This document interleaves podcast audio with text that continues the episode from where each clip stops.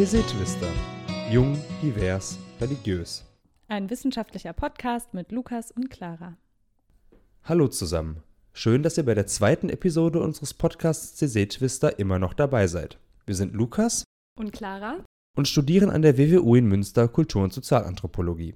Im Rahmen unseres Seminars Feste, Pilgerschaften, Rituale, mediale Darstellungen religiöser Phänomene erstellen wir diesen Podcast. Heute geht es um theologische und anthropologische Konzepte und deren Zusammenhänge. Sprich, unsere Gäste und wir werden euch auf hoffentlich spannende Weise Fachbegriffe näher bringen. Konkret wird es um die gelebte Ökumene, die Liturgie der Thésée-Gebete, Religiosität im Vergleich zu Spiritualität und Versöhnung in Thésée gehen.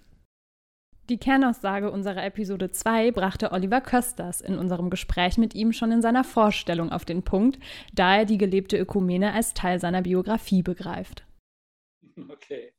Also wer bin ich? Äh, Oliver Kösters, äh, bald 53 Jahre alt und evangelischer Pfarrer in der schönen Kirchengemeinde Havixbeck und Nienberge. Er ist ein Stadtteil von Münster. Havixbeck liegt im Kreis Coesfeld. Äh, hier bin ich seit zehn Jahren und ähm, bin vorher in Lüdinghausen, Sippenrade äh, Pfarrer gewesen, äh, damals noch im sogenannten Entsendungsdienst. Und da haben wir angefangen ähm, mit meiner katholischen Kollegin, wie ich sie immer nenne, einer sehr netten Freundin, äh, Pastoralreferentin, äh, ökumenische Fahrten nach Thésée anzubieten. Wie komme ich dazu, das zu machen? Das liegt sicher in meiner Biografie begründet. Zum einen die Besonderheit bei mir, ich bin mal katholisch gewesen, 20 Jahre meines Lebens und habe mich mit dem Beginn des Theologiestudiums dann entschieden, evangelisch zu werden und trage deswegen biografisch schon zwei Konfessionen in mir und ähm, von daher ist das, was für Thésée so wichtig ist, für mich ein Lebensthema. Also die, die Versöhnung äh, der beiden Konfessionen und auch den Reichtum beider Konfessionen zu leben. Das ist mir persönlich total wichtig. Und ähm, deswegen leide ich vielleicht an manchen Stellen anders unter der ökumenischen Trennung, als andere das tun. Auch von meinen Kolleginnen und Kollegen, die halt rein evangelisch aufgewachsen sind, ist es mir für immer ein Anliegen, ähm, dieses Verbindende zu leben und auch darüber hinaus zu gehen. Also ich bezeichne mich selber eher als postkonfessionellen Menschen. Oliver hat uns dann erzählt, dass er bereits seit seiner Jugend nach Thésée kommt und dass ihn vor allem die persönliche Begegnung mit dem Gründer von Thésée, Frère Roger, besonders beeindruckt und geprägt hat. Sehr wichtig zu erwähnen war ihm auch, dass er seit mehr als zehn Jahren gemeinsam mit einer katholischen Kollegin und Pastoralreferentin ökumenische Fahrten nach Thésée unternimmt. Daran haben wir gemerkt, wie bedeutend das Thema Ökumene sowohl für Oliver als auch in Thésée generell ist und wie die Gemeinschaft die Ökumene lebt und immer einen Schritt voraus ist. Das gefällt mir einfach. Also, dass die, äh, so ein Satz, ne, ähm, äh, die Theologen mögen irgendwann die Erklärungen liefern, wir leben das. So, ja, also womit irgendwas so ein bisschen deutlich wird, es kommt auf die Praxis an und auf das Gemeinsame. Und das ist für mich sehr entscheidend. Ähm, wir alle Christinnen und Christen sind geistbegabt und haben ein Mandat vom Heiligen Geist, unseren Glauben zu leben und äh, müssen uns nicht in erster Linie an lehrdogmatischen äh, Fragen aufhalten. Ähm, so erlebe ich Thésée, die Offenheit der Weite äh, in der Liebe, im Respekt voreinander auch, aber eben doch immer mit dem Mut, ein bisschen weiter zu gehen, als es offiziell erlaubt ist. Der Begriff der Ökumene ist jetzt im Zusammenhang mit der Gemeinschaft von Thésée schon häufiger gefallen und verdient an dieser Stelle einen historischen Exkurs zur Wortherkunft und Begriffsentwicklung. Das griechische Wort Eukumene ist als Partizip Passiv vom Verb eukein abgeleitet, welches wohnen bedeutet. Dieser Begriff wurde schon im 5. Jahrhundert vor Christus als Bezeichnung für die bewohnte Erde verwendet und erst im 4. Jahrhundert nach Christus wurde er zu einem offiziellen kirchenpolitischen Begriff. Unter ihm wurde die universale Kirche verstanden und ab dem 19. Jahrhundert ausdrücklich eine Gesinnung, welche die Grenzen zwischen Nation, Konfession und Klasse überwinden will. Seit dem 20. Jahrhundert wird in der Theologie unter dem Begriff Ökumene und auch der ökumenischen Bewegung die Vereinigung der christlichen Kirchen im internationalen und interkonfessionellen Sinne verstanden und damit einhergehend auch die, ich zitiere an dieser Stelle Frieling von 2010, die Einheit der Kirche in Zeugnis und Dienst des Christentums, nämlich die Verkündigung des Evangeliums auf der gesamten Welt. In diesem Sinne und anknüpfend an Olivers These zur vorauseilenden ökumenischen Praxis in Thésée wollen wir uns nun anhören, was Frère Richard zur Ökumene zu sagen hat. Er highlightet speziell die interkulturelle und interkonfessionelle Dimension der Ökumene und schließt damit an unsere Definition des Begriffs im 21. Jahrhundert an. Also Ökumene heißt ja vom, vom Wortsinn, Ökumene heißt die bewohnte Erde. Also das, das, das Wort wurde dann auch bewusst gewählt und durch die Pioniere der Ökumene vor 100 Jahren schon ungefähr, um zu sagen, es geht um die Einheit der weltweiten Gemeinschaft der Christen. Und oft wird es dann gebraucht, und, und das ist der Sprachgebrauch, ist auch gut, sind katholisch und evangelisch in Deutschland oder orthodoxen und katholischen Christen, anderen Ländern und so weiter. Aber ich glaube, dieser Aspekt der, der Verschiedenheit der Sprachen und Kulturen gehört unbedingt dazu. Und jetzt unsere Erfahrung in, in TC ist, dass manchmal die wenn es jetzt nicht um die Formulierungen geht oder formulierte Bekenntnisse oder theologische Wahrheiten, sondern um das tägliche Leben im Gebet, in der gemeinsamen Arbeit, dass die kulturellen Unterschiede oft äh, spürbarer sind als die konfessionellen. Also man kann Menschen vielleicht aus Deutschland, Schweiz, katholisch, evangelisch, man hat so oft miteinander gelebt, dieselben Schulen besucht, hat dieselben Verhaltenscodes und so weiter, dass, dass man es gar nicht so merkt, dass man äh, zusammenlebt, jetzt aus, aus verschiedenen kirchlichen Hintergründen. Aber dann wiederum mit den Brüdern, die von weit her gekommen sind. Das bleibt immer ein großes Staunen, ne, dass jemand eine solche Entscheidung auch treffen kann, aus Lateinamerika, Afrika, verschiedenen asiatischen Ländern nach Tese zu kommen. Da, da sind die Unterschiede oft viel spürbar, schon nur die Sprache, die Denkweise und so weiter.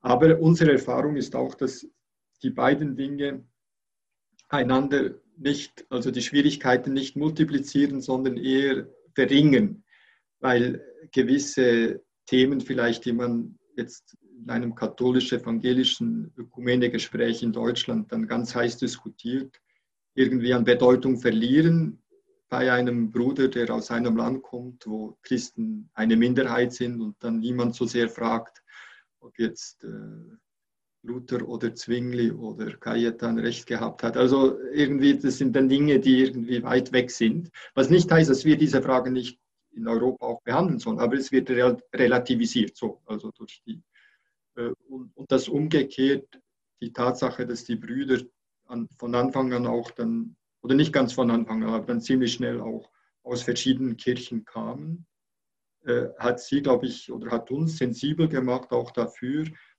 äh, einen anderen anzunehmen äh, in seiner Geschichte und zu wissen, dass dieses Annehmen oft Monate und Jahre braucht, weil man nicht einfach, es ist wie eine Sprache, ne? man kann eine Sprache lernen in 30 Tagen, so schnell Kurs, aber wenn man sie dann wirklich, beherrschen möchte, braucht es 20, 30 Jahre und so ist es ähnlich dann auch äh, im Verstehen einer anderen kirchlichen Geschichte und diese Bemühung, den anderen zu verstehen, kann dann auch wieder, glaube ich, offen machen für die anderen Kulturen und die anderen menschlichen Sprachen.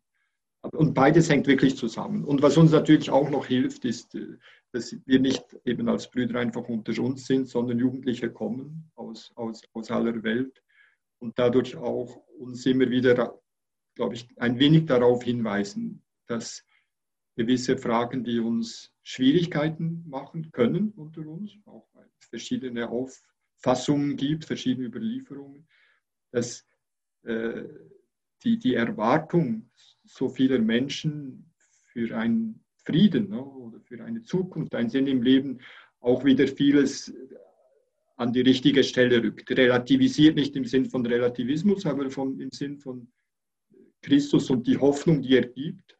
Den Menschen ist wichtiger als gewisse Formulierungen oder gewisse Traditionen, die uns auch lieb sind und auch wert sind.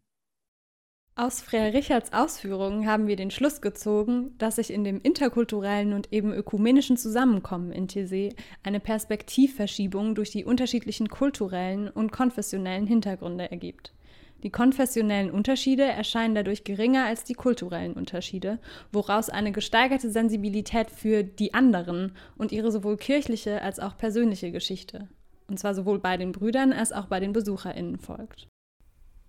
Wir haben den Begriff der Ökumene ja jetzt schon definiert, aber auch schon oft erwähnt, dass sie in Thésée ausgelebt wird. Nur wie? Das zeigt sich nicht nur in der Interkulturalität der Klostergemeinschaft und den Gesprächsgruppen während der Treffen, sondern auch in dem simplen Aufbau der Liturgie, der eine interkonfessionelle Feier des Gottesdienstes ermöglicht. Was das Gebet im Allgemeinen und das Thésée-Gebet im Besonderen für sie ausmacht, hat uns Theresa während ihres Interviews erzählt. Zunächst stellt sie sich aber erstmal bei euch vor. Ja, ähm, ich bin Theresa, ähm, ich bin 29 Jahre alt und äh, studiere katholische Theologie im Magister. Und ähm, ja, mit Thésée verbinde ich äh, schon eine sehr lange Zeit, seit ich äh, 16 war und das erste Mal dort war mit einer Gruppe. Und ich habe dann nach meinem Abitur ein Jahr lang dort auch einen Freiwilligendienst gemacht und dementsprechend natürlich äh, eine ja, starke Verbindung mit diesem Ort. Er hat mich in vielen Dingen geprägt und äh, genau. Also ich muss sagen, der Aufenthalt in TC hat mir persönlich sehr geholfen, einen Zugang zu oder einen tieferen Zugang zu persönlichem Gebet zu bekommen, ähm, gerade weil man nicht gezwungen ist, im TC-Gebet irgendein bestimmter Sache zu tun. Ähm, ich meine, ein prägender Teil des TC-Gebets ist zum Beispiel die mehrminütige Stille. Äh, da ist aber keiner gezwungen, jetzt irgendwie einen Rosenkranz zu beten oder 20 Vaterunser oder keine Ahnung was. Es ist halt immer ein Angebot, sich äh, selbst, ja, wie soll ich das sagen, Zeit dafür zu geben, ähm, etwas zu reflektieren. Und wenn es für dich wichtig und richtig ist, eben auch dann diese Zeit zu nutzen, in eine, eine persönliche Beziehung mit Gott zu treten. Aber ich kenne auch viele und ich kenne es auch von mir selber, dass ich auch sehr häufig im Gebet gesessen habe und da meine sieben, acht Minuten lang irgendwie nur einfach nur mal meine Gedanken zu bestimmten Situationen vom Tag sortiert habe. Aber allein die Möglichkeit zu haben, dass ich irgendwie das schaffen kann, dreimal am Tag, mir dafür Zeit zu nehmen und mich selber zu sortieren, meine Gedanken zu sortieren und dann auch zu schauen, was ist vielleicht, was ist meine Beziehung mit Gott oder wo ist da meine, meine Spiritualität irgendwie in dem ganzen Chaos, was unser Alltag ist. Dafür diese bewusste Zeit zu haben, das äh, hat mir sehr geholfen, generell auch für mich selbst äh, eine Gelassenheit, was persönliches Gebet angeht, zu finden. Und das kann, also das hat mir auch geholfen, das im Alltag irgendwie weiterzubringen. Weil, also heute habe ich jetzt nicht jeden Tag dreimal Gebetszeit und nein, die nehme ich mir auch nicht jeden Tag. Aber dass ich auch selbst ich in meinem Ausleben meiner Religiosität irgendwie die Gelassenheit habe, ich ähm, muss nicht jeden Tag das geilste Gebet aller Zeiten haben. Ich kann auch manchmal nur da sein und einfach Dinge auch mal loslassen und einfach mal abladen und mir dann da später keine Gedanken mehr drüber machen. So, also das ist auf jeden Fall ein Aspekt von ähm, Gebet, der sich bei mir sehr stark in den TC-Kontext entwickelt hat. Dass ich einfach gelassener werde und mir nicht so sehr vorschreiben lasse, wie ich äh, meine, mein, mein Glauben, meine Gottesbeziehung leben muss oder soll oder wie auch immer. Und äh, ich denke, diese, die Art und Weise, wie TC-Gebete aufgebaut sind, und äh, wie sie halt auch stattfinden, bietet einfach an ganz vielen Punkten genau diesen Raum. Es ist irgendwie einfach gehalten, aber genau dadurch öffnen sich halt diese Räume, dass sich da Menschen wiederfinden können, ohne unbedingt äh, ja, gezwungen zu sein, eine bestimmte Haltung einzunehmen, eine bestimmte Art und Weise des Gebetes irgendwie äh, nachzuvollziehen. Du kannst selber deinen Weg finden und das finde ich was sehr Wertvolles.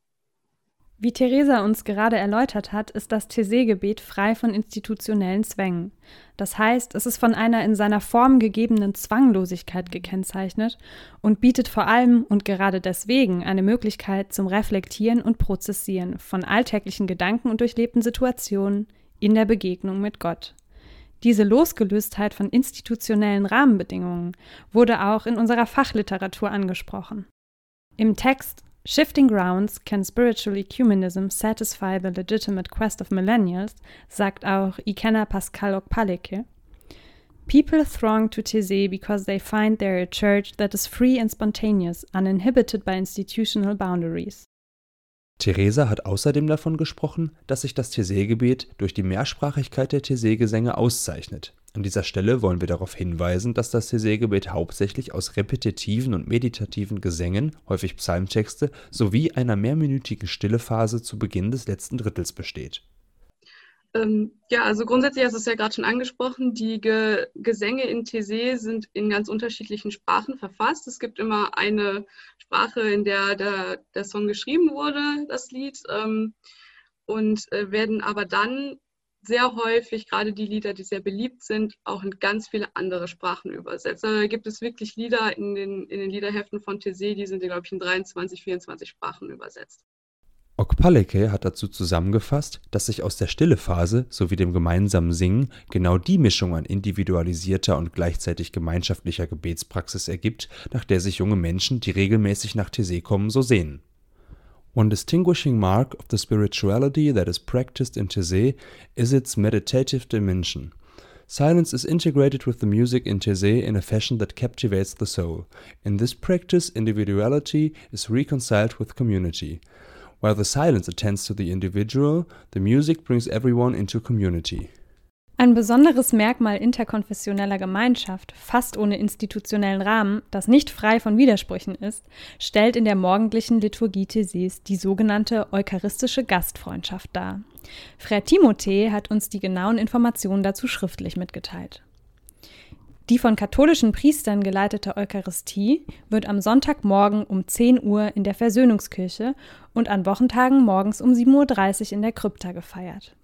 In manchen Wochen finden evangelische Abendmahlsgottesdienste oder orthodoxe Eucharistiefeiern in der orthodoxen Kapelle oder in der Dorfkirche statt. Unter Eucharistie versteht man im Allgemeinen die Realpräsenz Christi im durch einen Priester gewandelten Brot, dem Leib Christi. Die evangelische Abendmahlsfeier lässt den Teil der Realpräsenz Christi im Brot weg und erinnert nur an das Brotbrechen Jesu mit seinen Jüngern. Wer so richtig in die Definition und den theologischen Diskurs zur Eucharistie eintauchen möchte, kann gerne in unser Glossar schauen, welches wir für unsere HörerInnen zugänglich machen werden. Oliver hat mit uns seine Sicht auf die eucharistische Gastfreundschaft geteilt, wie ihr im Folgenden hört.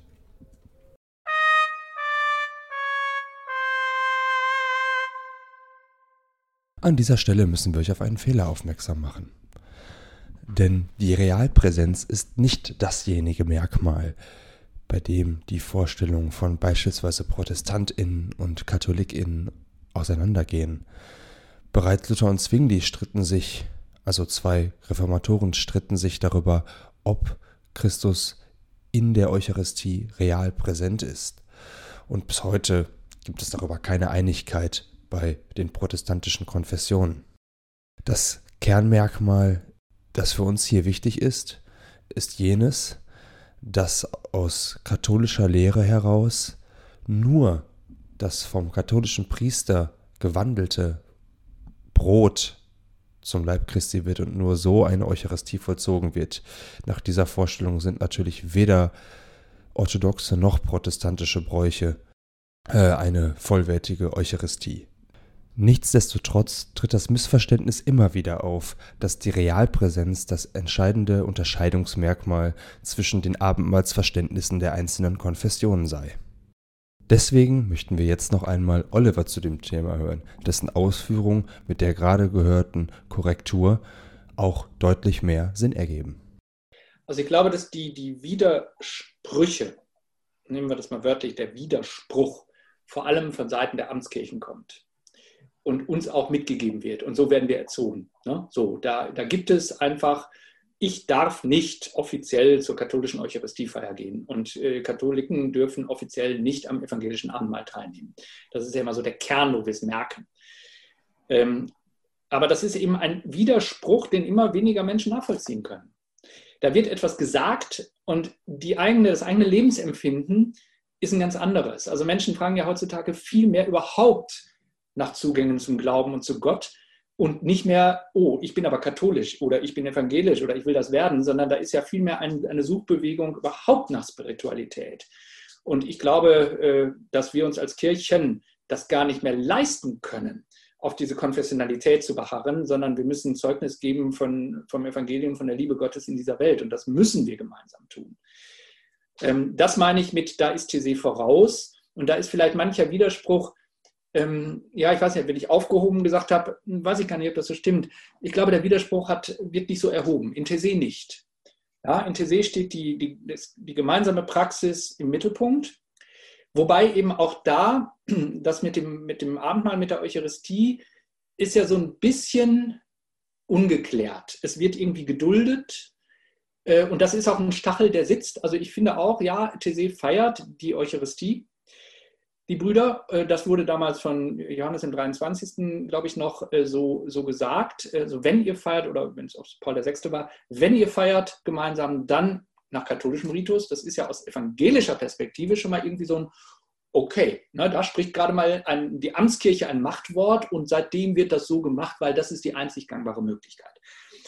Aber okay, das ist so. Ähm, die Einladung an uns als mich, an evangelischem Pfarrer, ist ja offiziell gar nicht ausgesprochen sondern es wird eben praktiziert in TC und es hängt irgendwo ein Zettel, wo, wo darauf hingewiesen wird, dass eigentlich die konfessionellen Grenzen zu achten sind und dass jeder nach seinem Gewissen entscheidet und so.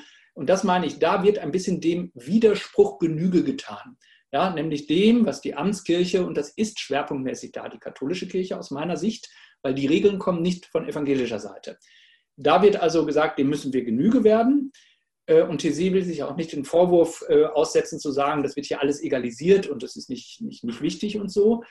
Ähm, aber das ist so ein bisschen ein bleibender Punkt, der mich auch immer wieder schmerzt, dass ich merke, das evangelische Abendmahl, also für mich ist es ein Abendmahl, eine Eucharistie, aber nach evangelischem äh, Ritus eingesetzt, ist nicht gleichwertig.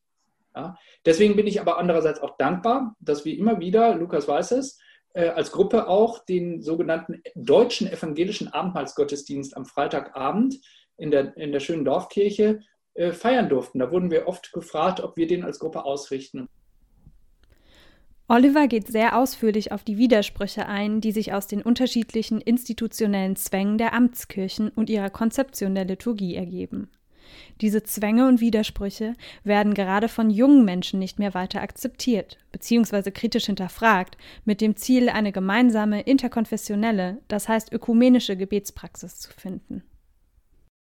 Wie wir am Beispiel des Taizé-Gebets gesehen haben, geht das mit gewissen Kompromissen einher und resultiert in einem simplen, doch tiefgehenden und vor allem gemeinschaftlichen Gebet. Dazu haben wir uns dann gefragt, inwiefern ein solches Gebet nicht mehr nur religiös, sondern auch spirituell ist und ob überhaupt eine Grenze zwischen Religiosität und Spiritualität gezogen werden kann. Also ganz klar, äh, jeder, der nach Tese kommen möchte, kann das tun. Aber jeder, der nach Tese kommt, hat ja irgendeinen Impuls, dorthin zu gehen. Für mich ist das oft ein, ein, ein Suchimpuls, eine Sehnsucht irgendwie so. Ich erwarte und hoffe, wenn ich dorthin gehe, dann, dann, dann finde ich, angefangen von Gemeinschaft, über Spaß, bis hin eben zu, ja, ähm, einer Glaubensgemeinschaft und auch Fragen und Antworten auf meine Glaubens- und Gottesfragen. So. Und wenn ich das gerade mit dem Spaß sagte, dann ist mir das nur wichtig, auch das ist eine Dimension. Ja, wir wollen da auch Spaß miteinander haben. Das darf auch sein. Ja, es wird ja oft so, das ist ja nicht bierernst alles, sondern es ist eben auch diese Dimension. So, wenn jetzt dort Menschen hinkommen, die ans Universum glauben, ich finde das ja immer eher spannend, auch eine spannende Formulierung. Ähm, ich persönlich glaube eher mit allem Vorbehalt, den auch dieses Bild hat, an einen Gott, der sich mir in Jesus Christus offenbart, als ein Universum. Denn was ist denn ein Universum? Also da ist erstmal Kälte und unendliche Weite. Also das ist ja immer spannend, warum, ne, was, was, was gewinnt man, wenn man das eine weglässt und das andere dafür nimmt. Ich glaube, dass viele Menschen, die dorthin gehen, sie werden auf jeden Fall mit, mit Spiritualität, und zwar konkret christlicher Spiritualität, in Berührung gebracht. Also wir können ja nicht in dem Gebet sitzen und zum Universum beten, während wir gleichzeitig, ich habe heute noch im Altenheim-Gottesdienst, ne, haben wir Nadat Turbe gesungen, weil ich das gestern am Bett einer sterbenden Frau gesungen habe. Mir fiel nichts anderes ein. Und dann kam mir dieses Lied. Und wenn wir das tun, dann sind wir drin. Dann, dann ist aber kein Universum angesprochen, sondern dann ist Gott angesprochen. Und dann ist der lebendige Christus angesprochen. Das heißt, der gesamte Vollzug in Tese dient ja dem, in die Beziehung zu gehen mit, mit Gott, wie er sich uns in der Bibel und in Jesus offenbart hat. Ja, und deswegen glaube ich, jeder ist eingeladen, jeder kommt. Ich glaube aber, dass es schwer ist, meine persönliche Meinung jetzt, ich kann mich da nicht reinversetzen, äh, dass man eine ganze Woche dort verbringt und immer dabei bleibt, ich bete jetzt das Universum an.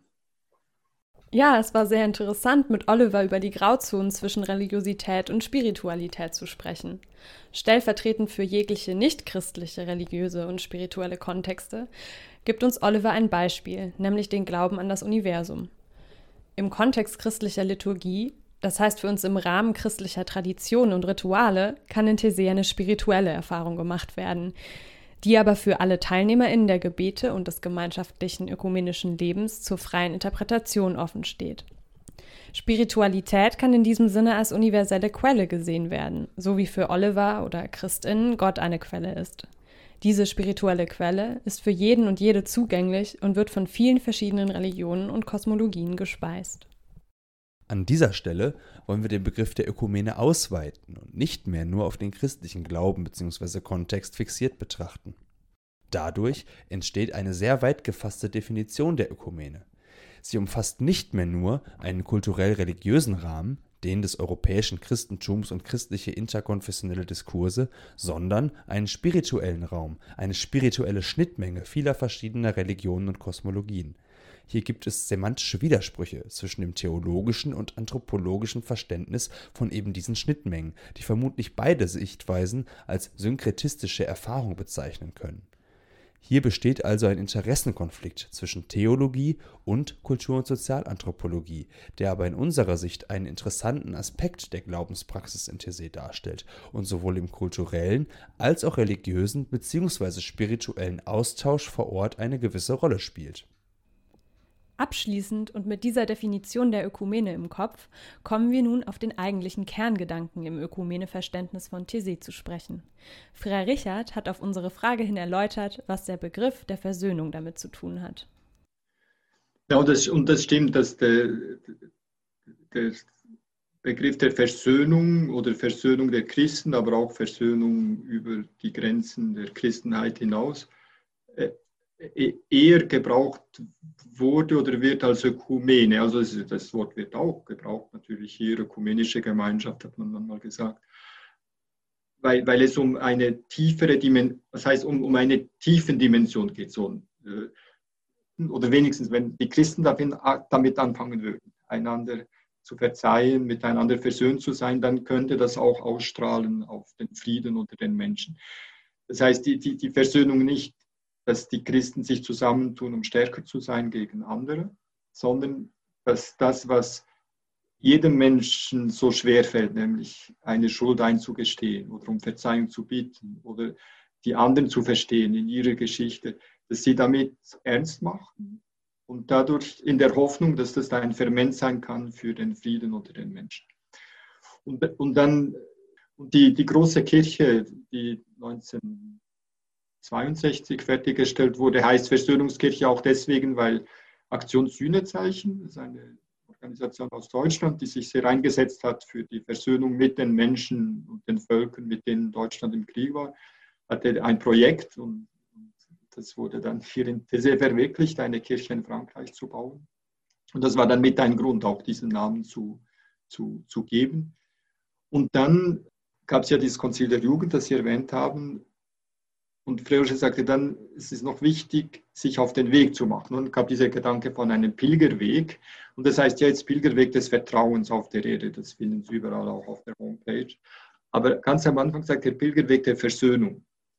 Und das Interessante ist aber, oder etwas Interessantes ist, dass er dann gesagt hat, das Wort Versöhnung ist zu schwer, zu, zu, zu, zu ernsthaft. Einem, es ist ganz, ganz wichtig, aber man darf das nicht zu oft brauchen. Vertrauen ist ein alltäglicheres Wort, aber mit dem Vertrauen kann eben ein Gespräch beginnen, eine gegenseitige Annahme, ein gegenseitiges Verständnis, das dann äh, eventuell zu einer Versöhnung führen kann. Und darum das Wort, glaube ich, ist sehr zentral in Thésée, wie das Wort Vergebung, das damit zusammenhängt. Aber es sind beides Wörter, die auch ja, die, die auch hohl werden können, wenn man sie zu, zu oft braucht und die Wirklichkeit nicht mehr, äh, eine Diskrepanz entsteht zwischen dem, dem Wort und, und dem, der gelebten Wirklichkeit. Und was, glaube ich, These auch ein wenig prägt, ist, äh, ist die Einfachheit, jetzt nicht nur im Sinn von einer materiellen Einfachheit, sondern eben zu sagen, fangen wir mit dem an, mit dem wenigen, was wir tun können. Und vielleicht können wir uns noch nicht versöhnen, aber wir können einander vertrauen oder wir können einen Schritt weitergehen auf diesem Weg des Vertrauens. In dieser Episode haben wir uns von Beginn an speziell mit der Ökumene beschäftigt und sie im Zusammenhang mit Konzepten wie Liturgie, Religiosität und Spiritualität beleuchtet. Dabei haben wir zwischenzeitlich einen Widerspruch zwischen Theologie und Kultur- und Sozialanthropologie ausgemacht. Zum Ende hin hat jedoch das von Frère Richard dargebrachte Ökumene-Verständnis im Zusammenhang mit dem Konzept der Versöhnung einen starken Einklang mit unserer anthropologischen Interpretation einer interreligiösen Ökumene im Kontext interkulturellen Austauschs erzeugt. Daran erkennen wir, dass man von verschiedenen Standpunkten aus und mit verschiedenen Argumentationen doch zu einem ähnlichen Schluss gelangen kann Zusammengefasst wollen wir uns also merken, dass der Kerngedanke der Ökumene die Versöhnung ist, welche sich aus gegenseitigem Vertrauen heraus entwickeln kann. In diesem Zusammenhang hat Frère Richard auch das Konzil der Jugend erwähnt, über das ihr in unserem Glossar weitere Informationen finden werdet.